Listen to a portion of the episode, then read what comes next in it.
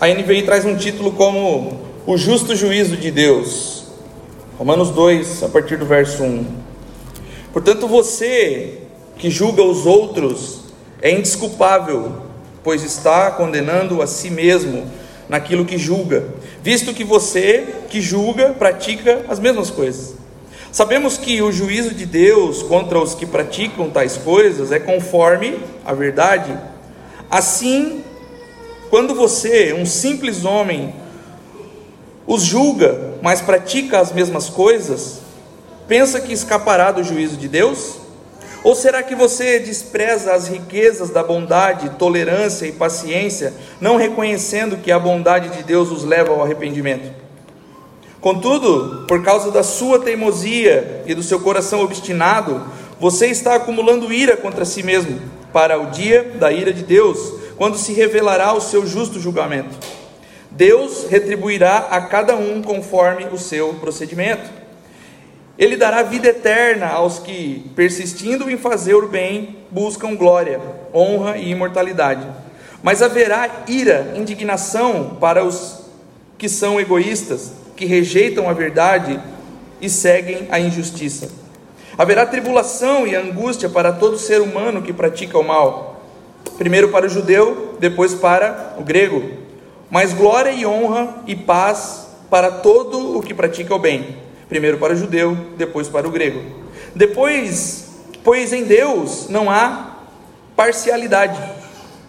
Todo aquele que pecar sem lei, sem a lei também perecerá. E todo aquele que pecar sob a lei, pela lei será julgado. Porque não são os que ouvem a lei que são justos aos olhos de Deus, mas os que obedecem à lei, esses são declarados justos. De fato, quando os gentios que não têm lei praticam naturalmente o que a, o que a lei ordena, tornam-se lei para si mesmo, embora não possuam a lei, pois mostram que as exigências da lei são gravadas em seu coração. Disso dão testemunho também a sua consciência e os pensamentos deles, ora acusando-os, ora defendendo-os. Isso tudo se verá no dia em que Deus julgar os segredos dos homens mediante Jesus Cristo, conforme o declara o meu Evangelho. Até aí, irmãos. Feche seus olhos, vamos orar. Senhor Jesus, nós clamamos pelo Teu Espírito, Senhor Deus, nós te glorificamos com o que pudemos nessa manhã, Pai, com as nossas vozes, com as nossas canções. Nós te glorificamos, Senhor Deus, com os nossos corpos, Pai. Nós te glorificamos, Senhor Deus, com tudo que pudemos, Pai. Agora, Deus, nós queremos te glorificar com a tua palavra, ouvindo e pregando a tua palavra, Senhor. Pai, que a tua palavra venha aos nossos corações trazendo vida, Pai. Que a tua palavra venha ao nosso interior trazendo vida, Senhor. Que o nosso pensamento seja moldado conforme as Escrituras. Que os nossos corações sejam moldados conforme as Escrituras, Pai. Deus, que nesse momento cessem todas as distrações, Pai. Que nós possamos estar focados naquilo que o Senhor deseja falar a nós nessa manhã, Pai. Que o Teu Espírito venha, Pai, sobre mim, Deus, e que eu possa transmitir, Pai, as Tuas sagradas Escrituras fielmente, Pai. Eu creio no poder do Espírito, Pai. Eu creio naquilo que Ele produz no coração dos homens, Pai. Eu creio que Ele produz coisas inimagináveis, Pai, nos nossos corações, Pai. Eu peço nesse momento, Pai, que haja transformação, conversão em o nome de Jesus, Pai. Que a Tua graça e a Tua presença estejam conosco, Pai, em nome de Jesus. Assim nós te louvamos e te agradecemos. Amém e amém. Igreja diz amém? amém? Meus irmãos, é um trecho longo e um trecho difícil. E antes da gente começar, eu quero é, salientar algumas coisas aqui para que a gente possa ter uma compreensão completa disso aqui tudo. Quando nós estamos falando a respeito de judeus, o texto fala a respeito de judeus, nós não podemos pensar agora no, nos judeus agora, porque a gente tem um, um, um, cenário acontecendo no mundo agora, que é a guerra lá, judeu-palestina, é, Israel e Palestina, e a gente não pode pensar nesse judeu agora, porque quando a gente está falando judeu aqui, ele não está pensando lá no Netanyahu. Paulo está resolvendo um problema de uma igreja, onde tanto judeus como gentios participam de uma igreja e são convertidos a Jesus. Então, tem que ficar claro, irmãos, que quando Paulo está condenando os judeus, ele não está condenando os judeus agora, porque a tendência que nós temos é odiar os judeus agora, porque Paulo está fazendo uma condenação aqui. Calma, não é isso. Então, quando nós tratarmos de judeus aqui, basicamente são os religiosos.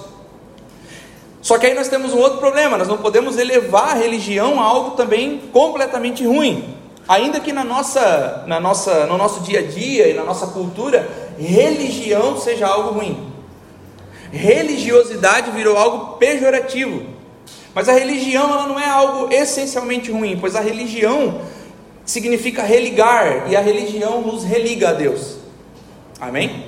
Então a religião não é essencialmente ruim, mas a religiosidade ela é ruim.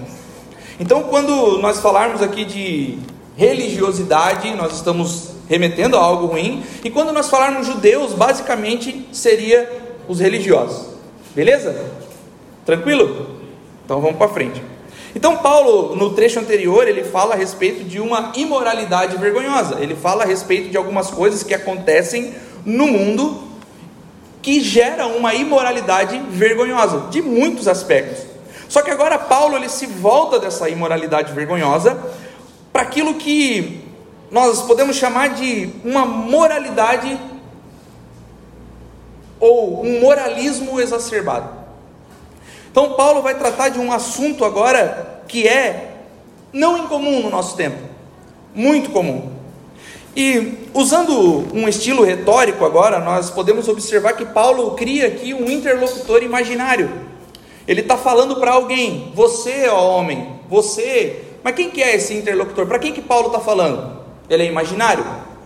Não sabemos para quem é, ele não está falando para alguém especificamente. Mas, basicamente, irmãos, ele desenvolve aqui uns argumentos para que ele fala, esse interlocutor imaginário faz uma objeção, e ele então derruba essa objeção. É uma retórica.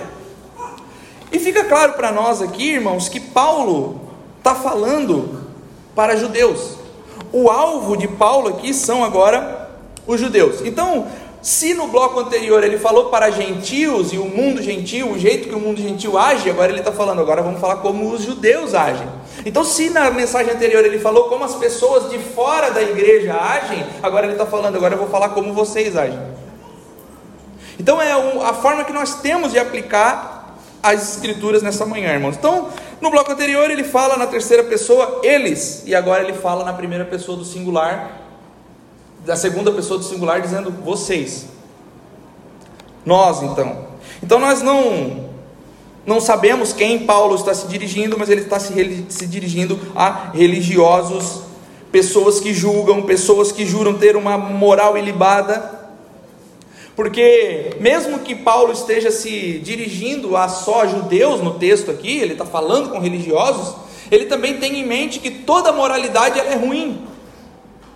Porque ele vai dizer que no mundo pagão, ela, a moralidade também era algo muito comum. Então ele vai, eh, o F.F. Bruce cita aqui um homem chamado Sêneca, que era um conselheiro de Nero. Veja, ele era o conselheiro do imperador romano, e ele fala o seguinte: que esse homem, o Sênega, ele era alguém de moral ilibada, então ele guia Nero pelo caminho da moralidade.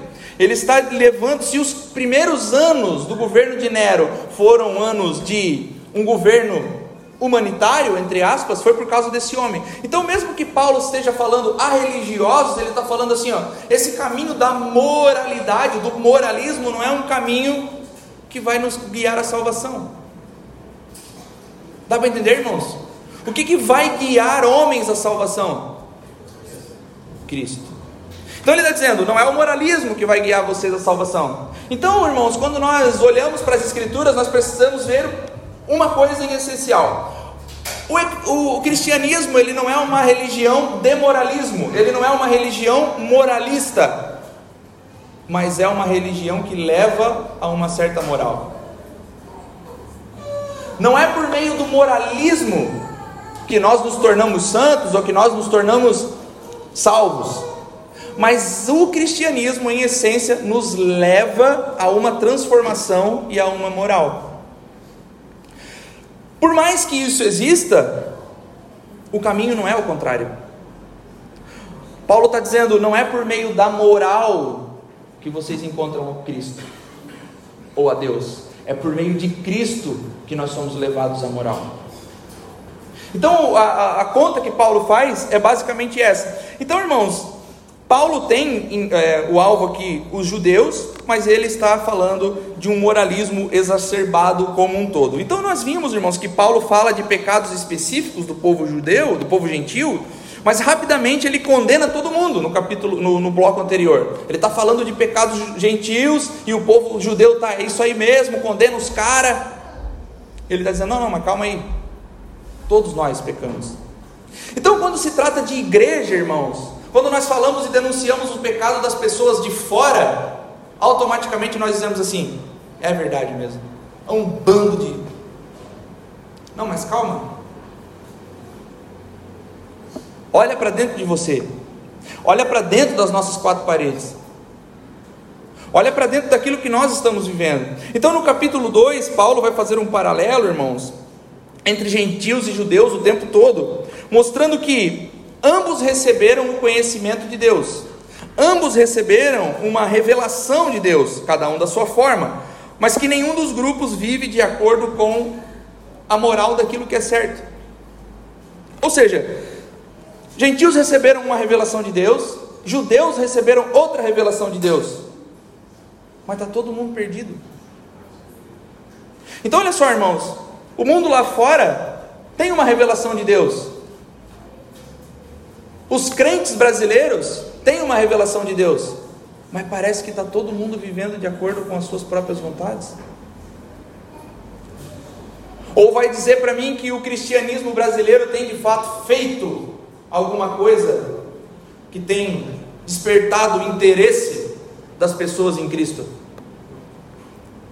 Ou as igrejas do nosso tempo têm afastado as pessoas de Cristo? Basata falava agora ali para nós, a respeito de algo, de alguém que está tentando criar uma ponte entre alguém e a igreja e tem mais criado muros.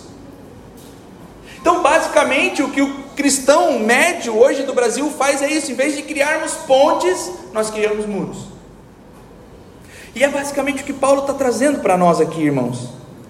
Então, nenhum grupo vive de acordo com essa moral. Os gentios nunca se propuseram a viver de acordo com a moral de Deus, pelo contrário, eles vivem e incentivam os outros a viver nas suas próprias promiscuidades.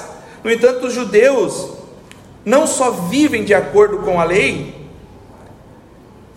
como condenam os outros por não viverem. Então, ou seja, nem eles cumprem a lei na sua totalidade, mas ainda condenam os outros por não viverem. Então pensa em nós, irmãos. Nem nós vivemos de acordo com aquilo que as Escrituras dizem para nós vivermos e nós condenamos os outros. Nem nós caminhamos de acordo com aquilo que o Evangelho fala para que nós façamos e ainda condenamos os outros. Então é claro, irmãos, que nós não podemos abrir mão de um senso crítico e dizer que tem coisas erradas nesse mundo, que tem coisas que estão para além da conta, que tem coisas que fogem dos caminhos de Deus. Mas o fato que Paulo chama a nossa atenção é a seguinte: antes de fazermos alguma coisa, de querermos mudar o mundo, olha para dentro do seu coração. Olha para dentro de si mesmo. E é essa análise que eu acho que a gente está perdendo de vista, irmãos. De novo, não podemos perder o senso crítico, e nós falamos a respeito de disciplina bíblica na igreja, na comunidade, que é o, o ponto de você achar algo é, no irmão que o desabone e você possa guiar ele pelo caminho do Evangelho, pelo caminho das Escrituras, mas antes de qualquer coisa, a reflexão que tem que ser feita dentro do meu próprio coração.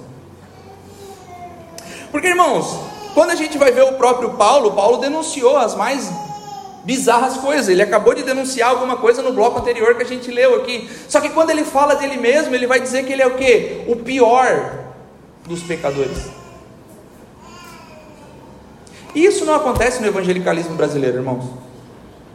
Nós denunciamos os outros e nos julgamos extremamente santos. Dá para entender? Então é isso que Paulo vai tentar trazer para nós aqui. Então olha só, irmãos, os profetas do Antigo Testamento foram severamente perseguidos por acusar os judeus. Então quando o o profeta ele acusava um pecador, que não era um pecador, era um religioso, eles eram perseguidos. Então, a gente viu essa semana a música da menina, virou assim uma, um, um pandemônio na internet, né? Só que o Arão falou algo interessante, né? Se alguém se, se ofendeu com a, uma menina em um violão, por favor, né? Agora, quem de fato se ofendeu? Religiosos. Religiosos se ofenderam, porque tocou na ferida. Tocou na ferida dos religiosos. Então, quando o, os profetas do Antigo Testamento eles denunciavam os pecados de religiosos, eles eram perseguidos. E olha só, irmãos, no Novo Testamento o que acontece com Jesus? Perseguido e crucificado por denunciar religiosos. Sim ou não? Então é basicamente o que acontece, irmãos, no, Antigo e no Novo Testamento. E o que é mais difícil para nós, irmãos, como crentes, como é, pessoas que nos julgamos nascidos de novo, é de fato perceber que nós somos desobedientes, desobedientes a Deus em vários aspectos. Ou vai dizer que você não tem nenhum pecado? Quem não tem, levanta a mão. E é difícil para nós, irmãos, eu dizer, Vazata, tu é pecador, cara. As pessoas não aceitam isso. Então, os, é, ó, a gente brinca aqui, né, que, poxa, a, a, a palavra geralmente é dura. Só que quando nós falamos aqui assim, que vocês são pecadores, a tendência de quem nos visita é não voltar. Eu vou ali para esse cara ficar falando que eu sou pecador? Mas antes de falar para vocês, eu digo para vocês o seguinte, irmãos: eu sou o pior, o mais. Então, o que basicamente nós precisamos levar em conta já aqui, irmãos, é precisamos nos enxergar, precisamos olhar para nós mesmos, precisamos olhar para as nossas Ainda que nós é, vençamos algumas coisas, poxa, antes eu era isso, agora eu não sou mais isso, agora eu fui transformado, eu venci isso aqui e tal. Mas irmão, esse processo vai até que ele venha. Então, basicamente, hoje, irmãos, a, a ideia é: precisamos olhar para nós mesmos. Então, nós falamos na última mensagem, antes que eles se achassem bons o suficientes, Antes que nós nos achemos bons o suficiente, poxa, denunciou a galera lá. Eu falei algumas coisas, vocês até riram, né? E parecia piada. E não era piada, tudo que eu falei era verdade. Mas antes de qualquer coisa, irmãos, precisamos nos consertar. Precisamos nos olhar, precisamos nos encarar. Precisamos olhar para dentro do nosso coração. Olhar para dentro do nosso próprio entendimento. Aleluia. Difícil, né, irmão?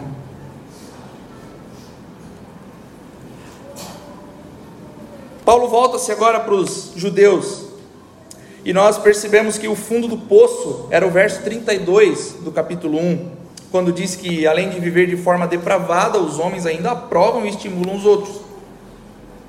Mesmo sabendo da sentença de morte, eles aprovam e estimulam os outros. Mas no capítulo 2, verso 1, existe algo tão terrível quanto isso. E Paulo vai dizer para nós o que, que é: é aquele que condena o erro dos outros, mas ele mesmo não pratica aquilo que condena. Ou ele mesmo pratica aquilo que condena. Ou seja, eu olho para o meu irmão e digo: cara, você é um mentiroso. Mas eu não consigo olhar que eu também sou mentiroso. Então é o que Paulo está dizendo é o seguinte: nós estamos condenando coisas que nós mesmos somos.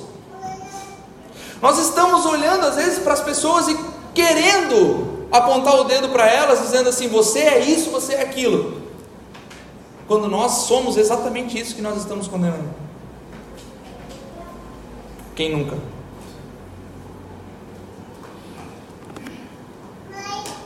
Porque quando nós pensamos em adultério, por exemplo, a gente acha que é só o ato, né? Porque o Antigo Testamento dizia: se você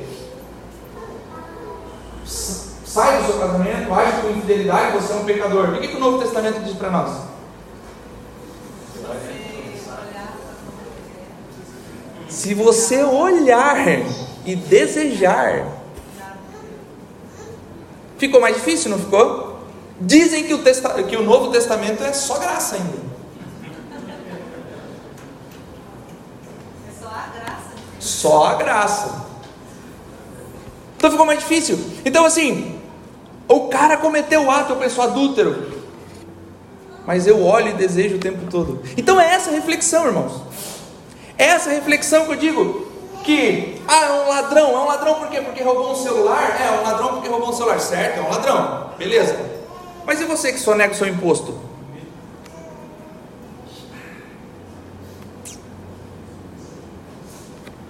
Bem-vindo, irmãos, ao mundo do Novo Testamento. Versos 1 a 4. Paulo mostra a fraqueza do homem ao criticar todo mundo, menos a si mesmo. Mostramos indignação diante do comportamento alheio, enquanto o mesmo comportamento em nós não parece tão grave. Então, no cara é grave, em mim é tranquilo. Então nós sentimos prazer, irmãos, a condenar as pessoas por falhas que perdoamos em nós. Procuramos valor em nós mesmos, observando a falha nos outros. Procuramos ser melhores, observando o erro dos outros. E isso nos é conveniente, só que Paulo diz que é enganoso. Nos é conveniente, mas Paulo diz: mas vocês estão vivendo no engano. Então, irmãos, a, antes de nós querermos criticar o mundo lá fora, vamos olhar para dentro de nós. Então, olha só, eu sou um dos caras, acho que mais critica as práticas de igreja do nosso tempo, o que é incomum, porque, né, hoje. Mas e a igreja lá, casa 126? É, porque a gente tenta remar contra esse negócio, né? E por tentar remar contra esse negócio, a gente está aqui, a gente é irrelevante, a gente é. Como é que tu falou, Vicky? É só mais um, né? Só mais um Zé Ninguém. Entendeu? Porque quando a gente olha, irmãos, pro mundo, o mundo está perdido, sim ou não? Está tudo muito louco. Aí a gente pensa o seguinte: a salvação é o quê? A igreja, o cristianismo. A gente olha para dentro da igreja, Deus nos acuda, irmão. É só dinheiro, basicamente dinheiro. Porque até as instituições que dizem assim, ó, nós não vamos, nós aqui somos, nós não defendemos a doutrina do dízimo, nós aqui vamos trabalhar de outra maneira. Trabalha de outra maneira em prol de dinheiro. Não, nós aqui vamos fazer algo diferente. Nós vamos trabalhar aqui com.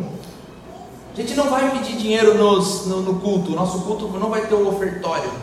Aí pede na célula.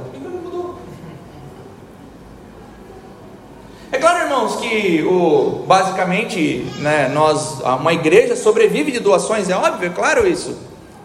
Só que nós estamos vendo enriquecimento, enriquecimento ilícito em todos os aspectos do mundo do, do, do evangelicalismo brasileiro. Pastor andando de jato. Ah, então, irmãos, quando nós olhamos para a religião, nós vemos não é a solução parece que é, parece que está pior. Já estava ruim, parece que piorou. Mas não estava muito bom. Então, irmãos, a reflexão que eu quero que a gente faça hoje nesse capítulo aqui, porque é um capítulo teologicamente denso, eu quero que a gente olhe para nós mesmos hoje, para a igreja. Irmão, será que nós temos sido de fato a solução do mundo ou nós estamos sendo mais um problema? E não estamos enxergando, e estamos achando que está tudo certo. Paulo segue. À medida que uso com os outros a mesma coisa que não uso comigo, irmãos, nós nos enterramos em juízo e ira de Deus. Então, à medida que eu devo usar a respeito de condenar alguém, deve ser a medida das Escrituras. Porque algum, alguns dizem assim para nós: não, não julgueis. A Bíblia diz para não julgar. A Bíblia diz que nós não devemos julgar. Não, a Bíblia fala o contrário. A Bíblia diz que nós devemos julgar. Mas só que qual é a medida do julgamento?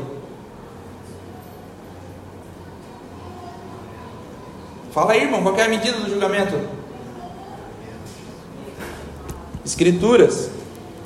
Então eu uso as escrituras para julgar o outro, sim. Mas eu uso as escrituras para julgar a mim mesmo? Deveria. A mesma medida. Porque se eu julgo com você a medida, se eu julgo você a medida das escrituras, eu quero que você me julgue a medida das escrituras também, dizendo o seguinte: se eu errar, me chama atenção, pelo amor de Deus. E o cristão deveria querer isso. Aí não, a gente ouve a música da menina e a gente se ofende. Tristeza, irmão.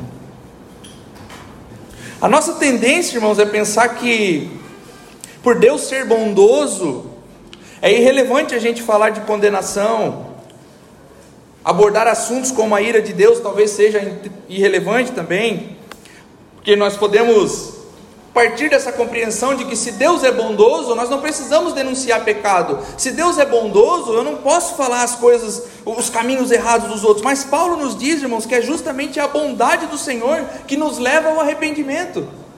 Então, por Ele ser bom, nós nos arrependemos. A bondade do nosso Deus nos leva ao arrependimento. Aí John Murray diz o seguinte: a riqueza da bondade de Deus alude à abundância e magnitude da bondade proporcionada aos judeus. A força da expressão indica que a benignidade do pacto que os judeus participavam está em foco. Então, olha só, irmãos, essa abundância da tolerância de Deus foi mostrada de várias maneiras no, Antigo Testamento. O povo pecava, Deus mostrava bondade. O povo errava, Deus mostrava bondade. Para quê? Para se arrepender. Mas hoje não. O povo peca, Deus mostra bondade, eles falam: "Ah, como? graça. A graça é maravilhosa." Até que um dia então, esse é o ponto, irmãos. A bondade de Deus serve para o nosso arrependimento e o nosso conserto com o Senhor. Então, irmãos, existe agora, que Paulo tem em mente aqui, uma bondade demonstrada de uma maneira final e definitiva. E pode parecer que ele só tenha isso aqui, pode ser, né? Que ele só tenha isso em mente. Ou seja, Cristo é revelado como uma bondade final e definitiva. E ao rejeitar Cristo, os judeus dão razão para que Deus derrame a sua ira. Então, ao rejeitar Jesus, irmãos, à medida que Jesus é pregado e alguém rejeita, damos motivo para que Deus derrame a sua ira. Então, falar de ira de Deus e denunciar pecados não é irrelevante. Falei, o povo rejeitou. Eu falei. Então, é, a verdade aqui, irmãos, é que as pessoas desprezam a bondade de Deus que é manifesta em Jesus Cristo na atualidade. E pior, os crentes cristãos evangélicos desprezam a bondade de Deus revelada em Cristo. Aí você vai dizer: não, pastor, pô, Toda vida, irmãos, que nós fazemos votos, desprezamos a cruz. Toda vida que nós fazemos sacrifícios, desprezamos a cruz. Vou dar um exemplo, talvez os irmãos não estejam entendendo. Faça um sacrifício, irmãos, faça um voto de mil reais por mês aqui com essa igreja. Aí você vai e faz. Por quê? Porque no fundo você é um avarento, egoísta e você está fazendo barganha com Deus. Mas toda vida que você faz isso, você despreza a cruz. Porque se você precisa fazer um sacrifício, você está dizendo: a salvação de Jesus Cristo não é suficiente para mim e por isso eu vou fazer um sacrifício a mais. Sim ou não, irmão? Talvez, é, hoje vocês não estão mais acostumados, mas quem fez voto no passado? Vai, levanta a mão.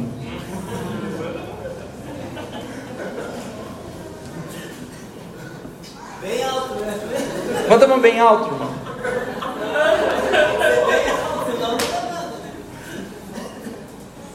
Irmão, de verdade, cada voto que nós fazemos, cada sacrifício que nós entregamos, nós estamos dizendo a cruz não me é suficiente.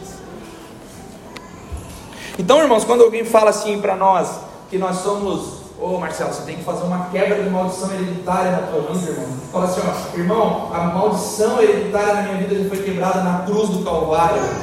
Não existe mais maldição sobre mim. Não há condenação para que está em Cristo Jesus.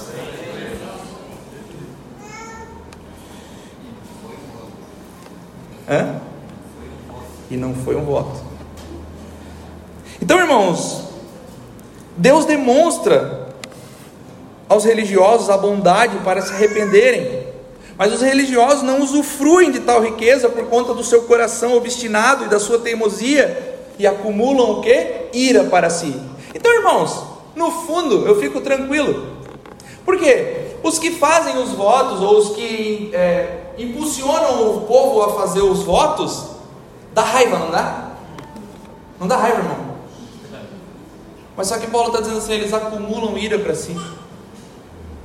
Irmão, o cajado é meu. Eu não quero nem ver, irmão, como é que vai ser o cajado.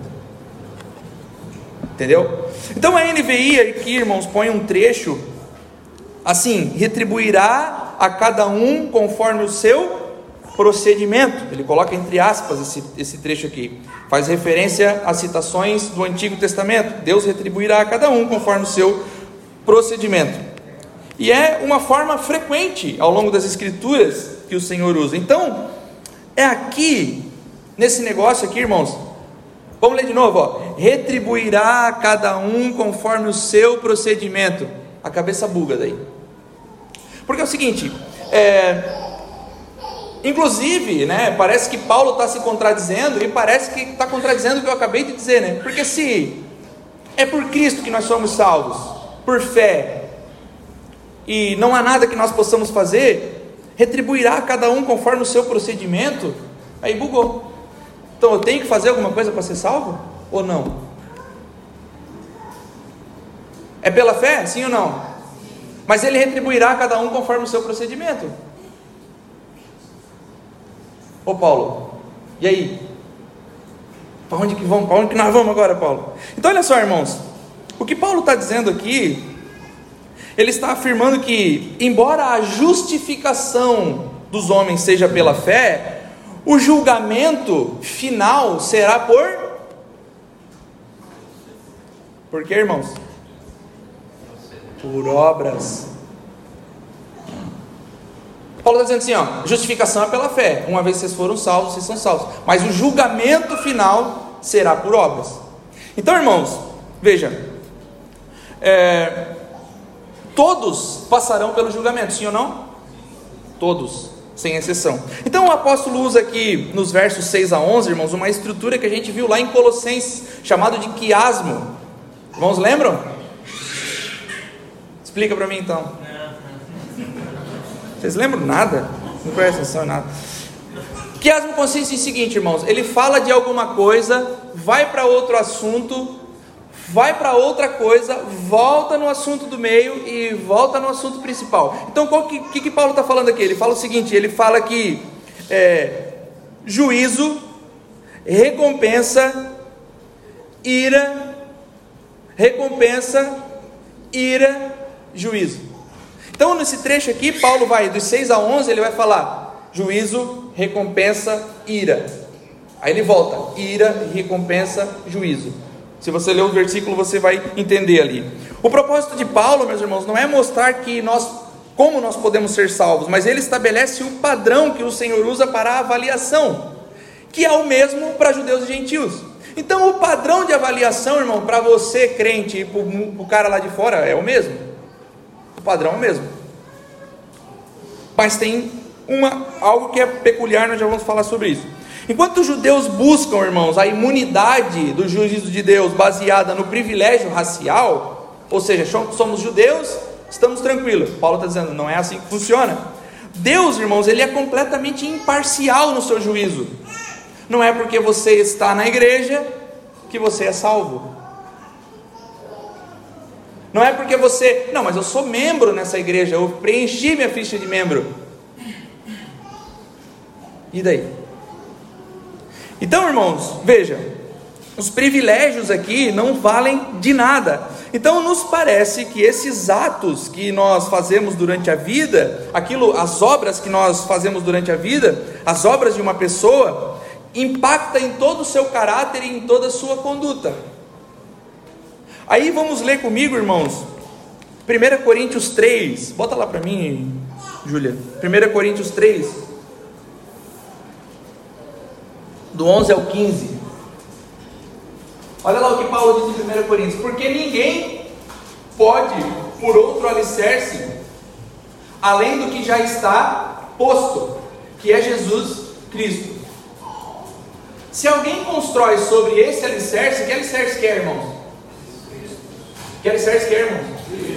Então, se alguém constrói sobre esse alicerce, Cristo, usando ouro, prata, pedras preciosas, madeira, feno ou palha, a sua obra será mostrada, porque o dia atrará a luz.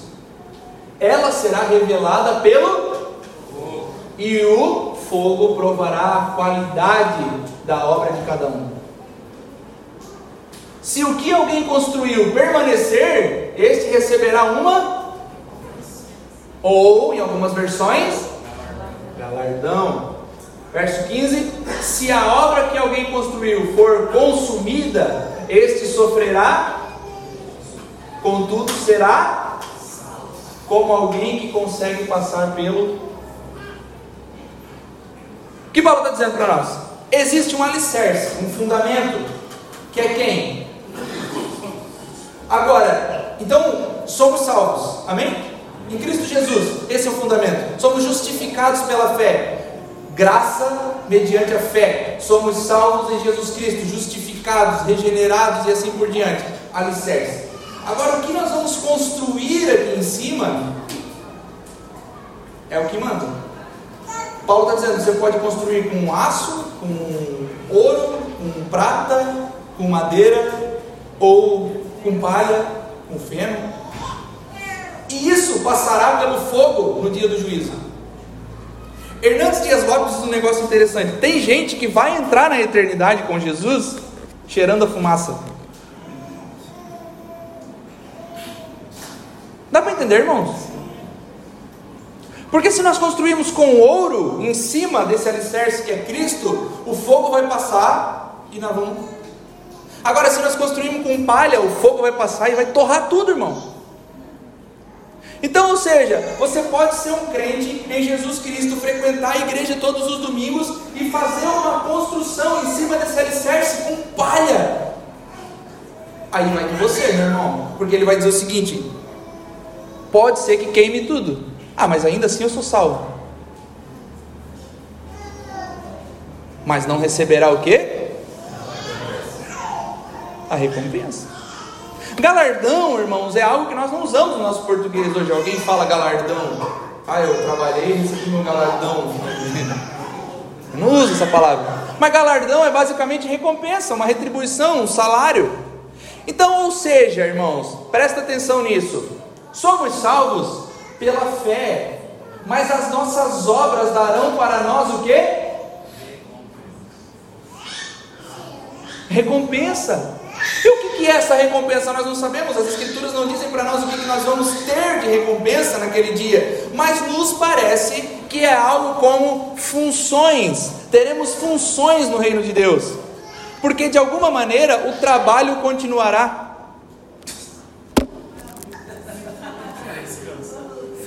Que desgraça, achei que o céu ia ser uma rede de água de coco. Não, irmão. O homem no Éden fazia o quê? Só que com a queda, o trabalho se tornou árduo. Aí tá, você está aí sentado agora pensando o seguinte: droga, amanhã tem que trabalhar. Mas só que no reino de Deus não será assim. As Escrituras dizem para nós que o trabalho será algo que existirá e nós faremos isso com alegria para a glória de Deus. Então nos parece, irmãos, que o galardão é algo que vai ser uma recompensa, uma função que teremos no reino de Deus desempenharemos algumas coisas no reino de Deus. Então, meus irmãos, a obra e os méritos da nossa salvação são de quem? Jesus. Então, somos salvos pela obra, irmão? Só de Jesus. A obra dele. Nossa, não. Então não adianta, irmão, você dizer, poxa, eu sou um bom pai, eu sou um bom marido, eu sou um bom filho, eu sou um bom funcionário, eu sou não sei o quê. Parabéns, irmão. A obra que nos salva é a obra de Jesus. Então nós somos salvos pela obra dele. E a obra dele agora, meus irmãos, nos pede que nós façamos uma construção. Então nós precisamos nos atentar sobre a maneira que nós vamos levantar essa construção. Se com ouro ou com palha? Se com aço, irmãos, ou com feno? Então volto àquilo que eu disse no começo. O cristianismo não é uma religião moralista, mas nos leva à moral. Então, à medida, irmãos, que nós somos salvos em Jesus e nós nos tornamos um bom marido, nós nos tornamos um bom filho, nós nos tornamos um bom funcionário, nós começamos a fazer aquilo que a Bíblia chama de santificação, obviamente com a ajuda e o auxílio do Espírito. O Espírito que nos santifica, o Espírito que nos purifica, mas à medida que nós vamos nos tornando isso, nós vamos construindo algo sólido. Agora, se nós somos salvos em Jesus, e você, irmãos, Conheci Cristo, mas você não muda de jeito nenhum, não se transforma, não busca algo melhor, não busca santificação, não lê as Escrituras, não busca Deus em oração. Palha, vai queimar no dia do juízo. Então é dever, irmão, de todo crente em Jesus buscar a Deus, lendo as Escrituras, principalmente. Principalmente lendo as Escrituras. Então a primeira coisa que nós precisamos fazer de análise agora nessa balança é o seguinte: nós estamos julgando os outros, certo? Lá fora, ok. A primeira pergunta que eu faço: você tem lido as Escrituras? Diariamente? Porque assim, se nós estamos dispostos a julgar os outros, nós não estamos nem lendo as Escrituras, meu Deus. Aí o caso é pior do que a gente pensa. A desgraça é maior ainda. Porque nós estamos, não, somos crentes em Jesus Cristo. Meu irmão, você conhece a Bíblia? Você conhece o Novo Testamento? Pelo menos, pelo menos o Novo Testamento, vai. Você lê os Salmos, você reflete nos Salmos. Então, antes de qualquer coisa, nós precisamos ler as Escrituras, nós precisamos refletir nas Escrituras, porque as Escrituras é que transformarão a nossa vida de fato. Por meio das Escrituras que o Senhor Jesus nos transformará, que o Espírito de Deus nos transformará. Então, irmãos, fato é, teremos um galardão na eternidade. E quem acha que a eternidade será plena igualdade? Porque tem gente que acha assim, justiça é plena igualdade. Isso é o que, irmão? Fala aí, Vicky. O que, que é isso? Plena igualdade. Hã? Não, assim, pô, justiça. O que, seria uma justiça hoje? Um governo justo hoje, igualdade para todo mundo. O que, é isso? É, basicamente isso, né? Socialismo ele é bom, irmãos. O governo. Porque ele fala assim, cara, é, o, o que é bom para o povo? Bom é todo mundo igual. Então fica todo mundo pobre. Mas o reino de Deus não é plena igualdade, ele é justiça. E justiça não é plena igualdade. Então o reino de Deus não será plena igualdade. Será um reino de. Por isso, volto a dizer: teremos funções, irmãos. Se prepare para as suas funções, irmãos. Você está preparado para as suas funções? Versículos 12 a 16, para a gente caminhar para encerrar. O julgamento do Senhor será justo, imparcial, e Paulo agora desenvolve isso de acordo com a lei mosaica. O que diferencia os judeus e os gentios é que judeus ouvem a lei todo dia, eles têm a lei nas suas sinagogas todos os dias, enquanto os, jude... os gentios não possuem lei. Então o que difere os dois é isso: um tem a lei, o outro não tem a lei. Mas como as exigências da lei estão gravadas nos corações, Paulo insiste que no fundo não há distinção. Porque no ato da criação, irmãos, Deus grava no coração do homem a lei. Então todos nós temos a lei. Uns ouvem, outros têm gravada no seu coração. Então Paulo está dizendo: não tem distinção. Está todo mundo ferrado. Está todo mundo no mato. E nós vimos isso na semana passada quando Paulo disse que o mundo é culpado. Então, meus irmãos, ambos possuem conhecimento moral, ambos cometeram pecados e ambos receberão julgamento. Tanto judeus quanto gentios serão julgados de forma justa por um padrão conhecido, por um padrão que conhece, por um padrão que sabe como é que é. Então a verdade, meus irmãos, é que se pecou conhecendo a lei ou se pecou ignorando a lei, o julgamento será com base no pecado. Eu pequei conhecendo a lei. Outro pecou ignorando a lei. Mas todos pecaram. Então não há distinção, todos serão julgados. Então entendemos, meus irmãos, que os versos de 12 a 16 nos mostram que Deus julgará conforme a lei sobre a qual se tem vivido. Qual é a lei que você tem vivido, meus irmãos? A lei que é gravada no seu coração ou a lei das Escrituras? Quero acreditar que vocês vivem pela lei das Escrituras. Amém? Irmãos, vocês vivem pela lei das Escrituras? Amém. Serão julgados por isso. Essa é a medida. Cereja vai chegar diante de Deus e dizer assim: Ah, eu não sabia, não, tu sabia sim. É, acho que Jesus falava assim: Tu sabia sim, vagabundo, porque tu estava lá todo final de semana, tu ouvia o Evangelho. Acho que Jesus não vai falar vagabundo, mas. Algo nesse sentido. Tomara que não, né? Então, se vivemos pela lei das Escrituras, seremos julgados pela lei das Escrituras. Então, meus irmãos, o que, que o que, que Paulo está querendo dizer com isso? Aquilo que eu falei antes: nem todo ser humano é ladrão, nem todo ser humano é bandido, nem todo ser humano é adúltero, nem todo ser humano é um age com honestidade, nem todo ser humano é assassino.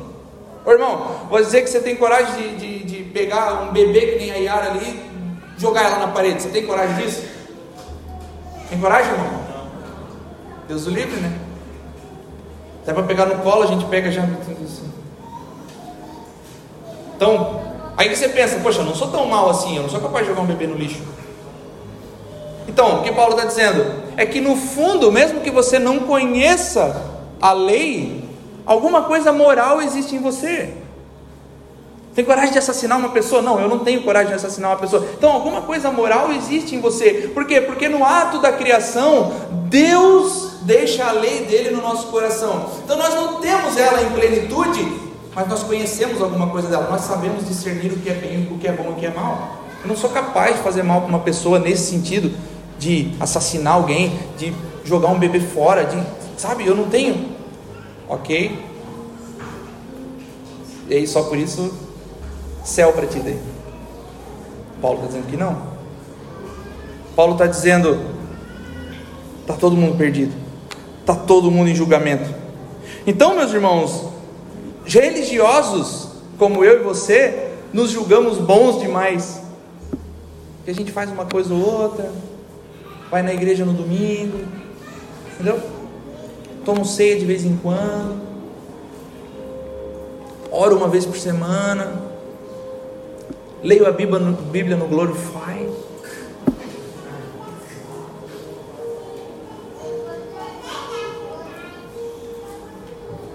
Então Paulo está dizendo: não existe saída.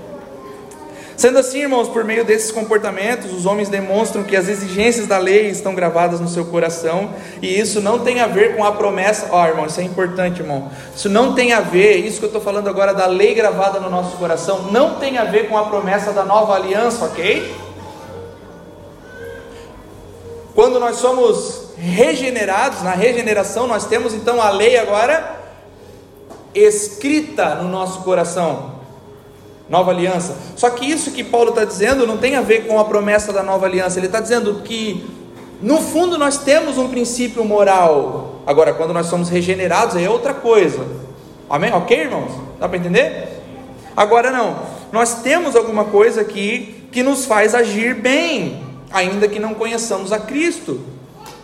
Então, irmãos, no ato da criação, Deus grava a sua lei em nossos corações, isso significa que nós temos algum conhecimento dela. Agora, referente a essa nova criação, a coisa muda de figura. Então, judeus serão julgados pela lei escrita de Moisés, porque através dessa lei foi revelada a verdade de Deus para o povo eleito. No entanto, a posse da lei escrita de Moisés não implica em salvação. Temos a lei escrita, mas não são salvos. Já que receberam o conhecimento da lei de maneira clara, eles serão, a eles será exigido uma, um comprometimento um pouco maior. Então, olha só, irmãos, você que é crente, que tem as escrituras e que as lê, ou pelo menos deveria ler, se não lê, você ouve ela domingo após domingo, de você será cobrado uma exigência um pouco maior. Não, pô. Eu estou tranquilo, né? Não, não, de você será cobrado mais. Por quê? Porque você conhece as Escrituras. Ai, não vou. Meu, isso é complicado, né? Porque Deus crente, eu não vou nem ler, então. Para nem conhecer. Então, meus irmãos, por último, é evidente que o juízo de Deus é parte integrante do Evangelho. Amém? Amém. O Evangelho é graça, irmão. O Evangelho é juízo. Então, o juízo é parte integrante do Evangelho. Quando Paulo declara aqui que ele fala assim, o meu Evangelho, ele não está dizendo, ele fala no final da NVI, o meu Evangelho, ele não está dizendo que o Evangelho é dele, ele está dizendo que é o Evangelho que ele proclama, o Evangelho que ele prega. Então, mas ao falar que o juízo faz parte dessas boas novas, fica evidente, irmão, que não há como tirar a parte que nos ofende dessa mensagem. O Evangelho é graça, glória a Deus. Isso é o que me traz mas o evangelho é juízo. Não, não. Então, não tem como tirar. Juízo é parte do evangelho. Ou seja, irmãos, num contexto que nos soa como escuridão, num contexto que nos soa como sombrio, como o juízo, porque quando fala de juízo, a gente pensa, meu Deus. Então, nesse contexto de escuridão, Paulo está trazendo uma, um abraço para nós, um para vocês ficar com o coração quentinho, eu vou dizer para vocês que nesse contexto de escuridão, o Evangelho é luz. Por quê, irmãos? Nós tornamos a mensagem do Evangelho pobre, presta atenção nisso, irmãos. Ó, as church do nosso tempo, tá? Nós tornamos a mensagem do Evangelho pobre e fraca quando nós reduzimos ela a resolver os nossos problemas corriqueiros. O que isso quer dizer, pastor? Bom, eu uso do evangelho só para ele. Eu estou triste. Eu estou com problema financeiro. Eu estou com problema na minha saúde. Ai, as minhas dívidas. Ai, não sei o que. Ai, eu estou depressivo. Ai, ai, ai, ai, ai. Quando nós trazemos a mensagem do Evangelho dizendo assim: Jesus pode te alegrar, irmãos, é uma verdade? Sim ou não? Jesus pode sarar as nossas feridas? Jesus pode resolver os nossos problemas financeiros? Pode. Mas o Evangelho é isso, irmão.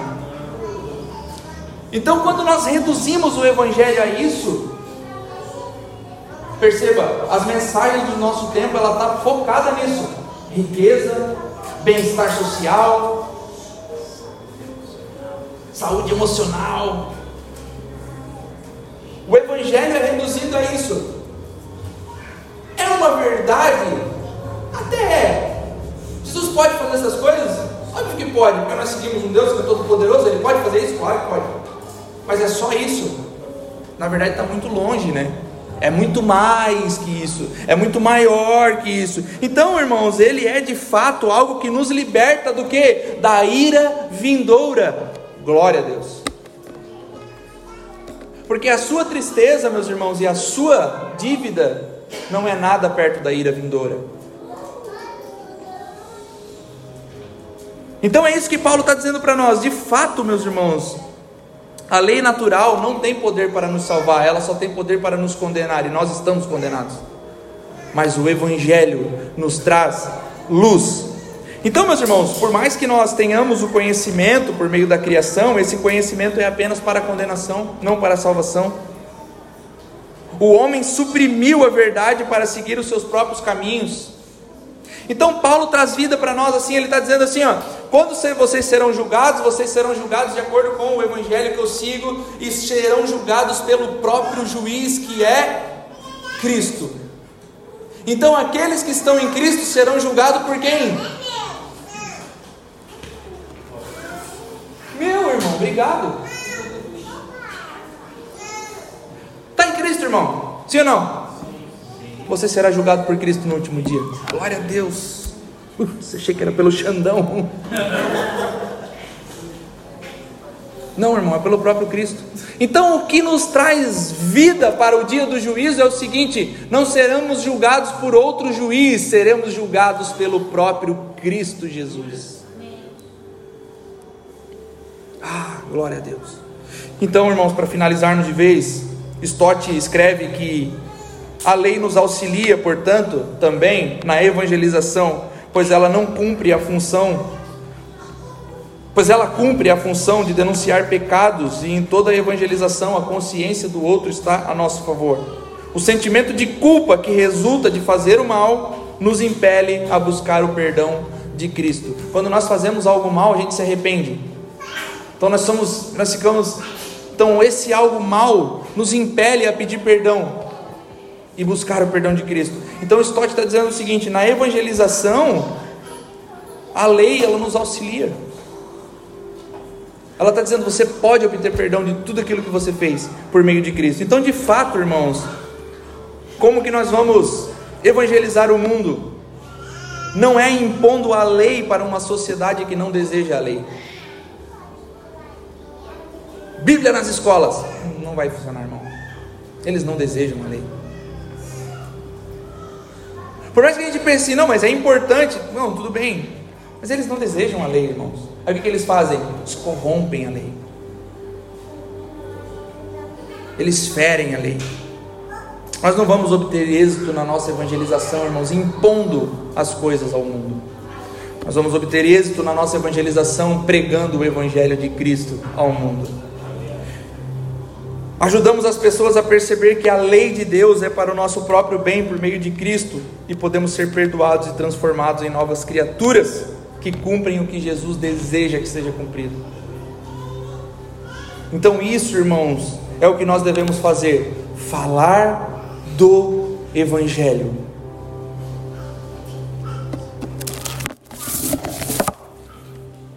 Toma aqui, Pedro.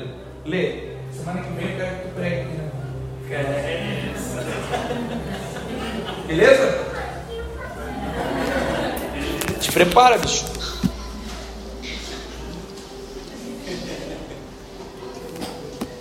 Vocês acham que o Pedro vai pregar semana que vem, irmão? Vocês acham que sim? Eu também acredito. Acho que tu pode, cara. Tu acredita? Então, beleza.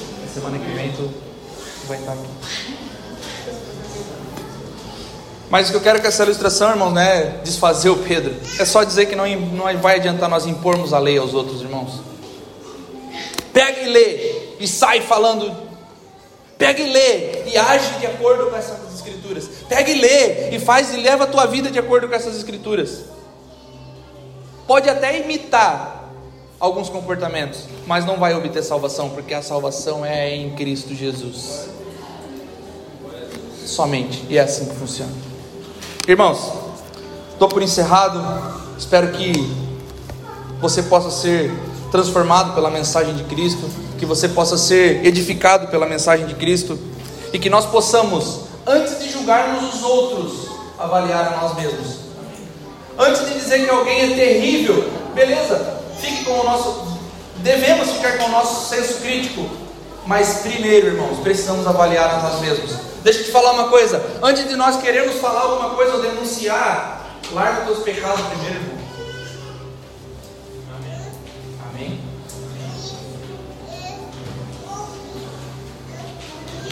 Deus sabe o que você acessa no seu computador, irmão. Deus sabe o que você acessa no seu celular. Antes de julgar, analise a si mesmo. Amém? Terminei legal pra caramba. E terminar pra cima, jogando de mão pra baixo. Mas é isso, irmão. Se coloque de pé, aplauda o nome do Senhor Jesus.